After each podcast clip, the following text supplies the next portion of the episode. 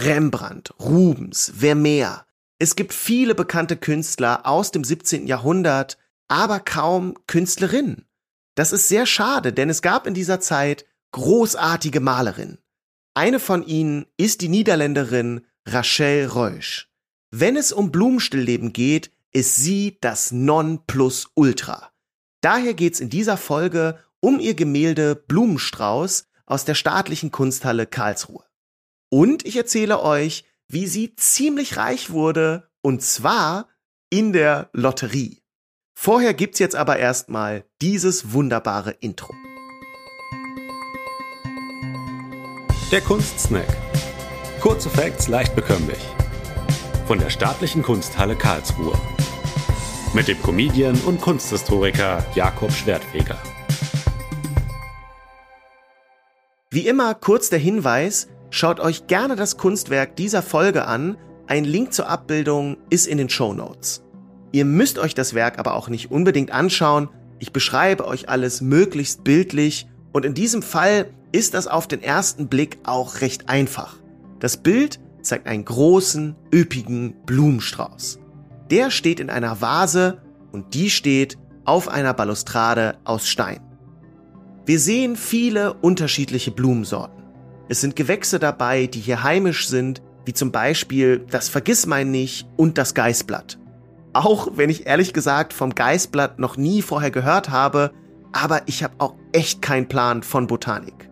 Wenn ihr da mehr Ahnung von habt, versucht doch mal alle Blumen auf dem Bild zu identifizieren. Wenn ihr das schafft, boah, dann bin ich echt beeindruckt, denn es sind richtig viele. Das Gemälde ist von 1715 und wir sehen darauf auch Pflanzen, die damals in den Niederlanden nicht natürlich vorkamen.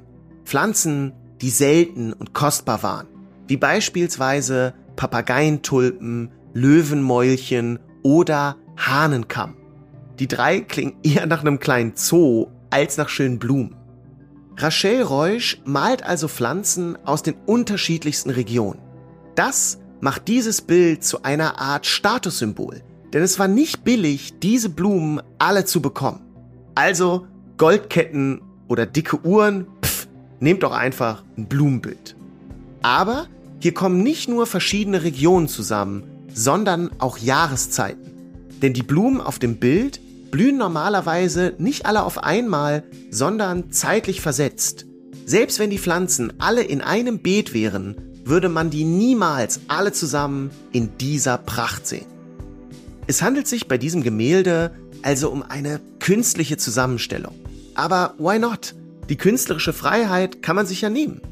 Wenn man genauer hinguckt, merkt man auch, dass Rachel Reusch den Blumenstrauß nicht zufällig angeordnet hat. Das ist eine sehr durchdachte Komposition. Im Zentrum des Bildes ist der Strauß richtig dicht und dort sind auch die größten Blüten platziert. Außerdem wird das Zentrum heller als der Rest beleuchtet. Dadurch strahlen die Blumen besonders intensiv. Drumherum gruppiert sich der Rest des Straußes und lässt alles schön üppig wirken. Den Hintergrund hat die Künstlerin dunkel gemalt, damit der Strauß mehr hervortritt und besonders plastisch wirkt. Alles ist perfekt arrangiert, wie auf einem Werbeplakat. An alle Blumengeschäfte, so inszeniert man einen Strauß. So lässt man Blumen ballern. Mit diesem Blumenstrauß würde ich am Valentinstag auf jeden Fall komplett überengagiert wirken. So einen übertriebenen Strauß kauft man nur, wenn man echt Scheiße gebaut hat und sich entschuldigen will. An diesem Werk zeigt sich, wie wahnsinnig gut Rachel Reusch malen konnte. Selbst wenn man richtig nah rangeht, ist alles noch ganz genau zu erkennen. Es gibt so viele Details zu entdecken, zum Beispiel jede Menge Insekten. Eine Fliege, Raupe, Libelle, Biene, außerdem Ameisen und ein Schmetterling. Alles ist super fein gemalt. Das ist echt ein Bild für den zweiten, dritten, vierten Blick. In dem Werk geht es wie bei nahezu jedem Stillleben um Vergänglichkeit. Die Blumen blühen, teilweise überreif, sie stehen kurz vor dem Verwelken. Die Insekten tun dazu noch ihr Übriges. Man sollte bei diesen Stillleben auch über die eigene Endlichkeit nachdenken. In der Kunstgeschichte spricht man daher auch von einem klassischen Vanitas-Stillleben. Vanitas ist einfach nur das schlaue Wort für Vergänglichkeit, klingt aber super. Und ihr sollt ja in jeder Podcast-Folge mindestens einen Fachbegriff lernen, mit dem ihr bei Partys und Dates angeben könnt. Also hier Vanitas. Wobei mit Vergänglichkeit lässt es sich vielleicht nicht ganz so gut punkten, aber ey, probiert's aus. Das große malerische Können von Rachel Reusch ist auch ihren ZeitgenossInnen nicht entgangen. Sie ist eine der ganz wenigen Frauen, die im 17. und 18. Jahrhundert überhaupt als Künstlerin tätig war und dann aber gleich richtig. Sie war so erfolgreich und beliebt, dass ihre Bilder teilweise teurer gehandelt wurden als Werke von Rembrandt. Sie arbeitete mehrere Monate an einem Gemälde. Rachel Reusch musste nämlich nur wenige Bilder pro Jahr malen, weil sie einen Pool an wohlhabenden AuftraggeberInnen hatte. So setzte sie auf Qualität statt Quantität. Also ja, das Gegenteil von vielen Videos auf TikTok. Ich würde sie als Bossin der Blumenstillleben bezeichnen. Dieses Genre wurde häufig von Frauen bedient. Für Blumenbilder brauchte man nämlich keine Anatomiekenntnisse. Die bekommt man unter anderem durchs Aktzeichnen und das schickte sich nicht für Frauen. Nee, klar, nur Männer dürfen nackte Körper sehen. Was für ein Quatsch. Spannend ist ein Familienporträt, das der Mann von Rachel Reusch gemalt hat. Der hieß Jurian Pohl und war selbst Künstler. Ein klassisches Künstlerpaar also. Auf dem Bild sitzt Rachel Reusch lässig und hingefläzt auf einem Stuhl. Ältere Leute würden vermutlich dazu sagen, setz dich mal vernünftig hin. Die Künstlerin befindet sich im Vordergrund. Ihr Mann steht hinter ihr. Er deutet mit seiner Hand auf eine Staffelei. Dort steht ein Werk von Rachel Reusch.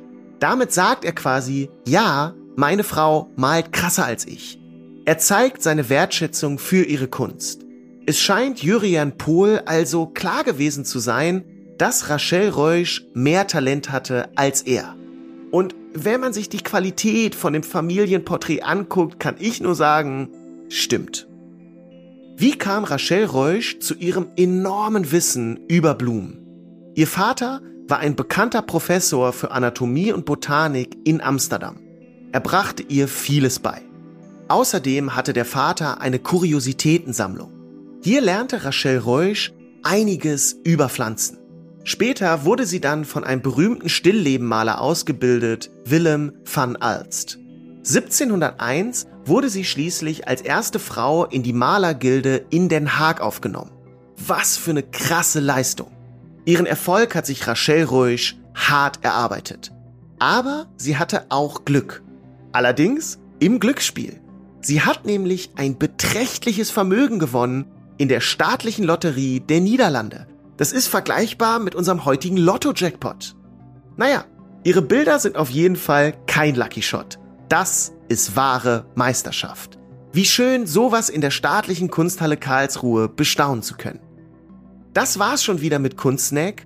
Die nächste Folge kommt in zwei Wochen. Danke fürs Zuhören. Macht's gut. Ciao.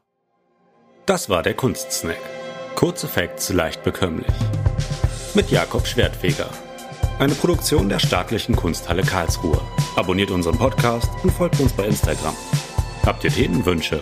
Schreibt uns via Direct Message oder per Mail an digital.kunsthalle-karlsruhe.de.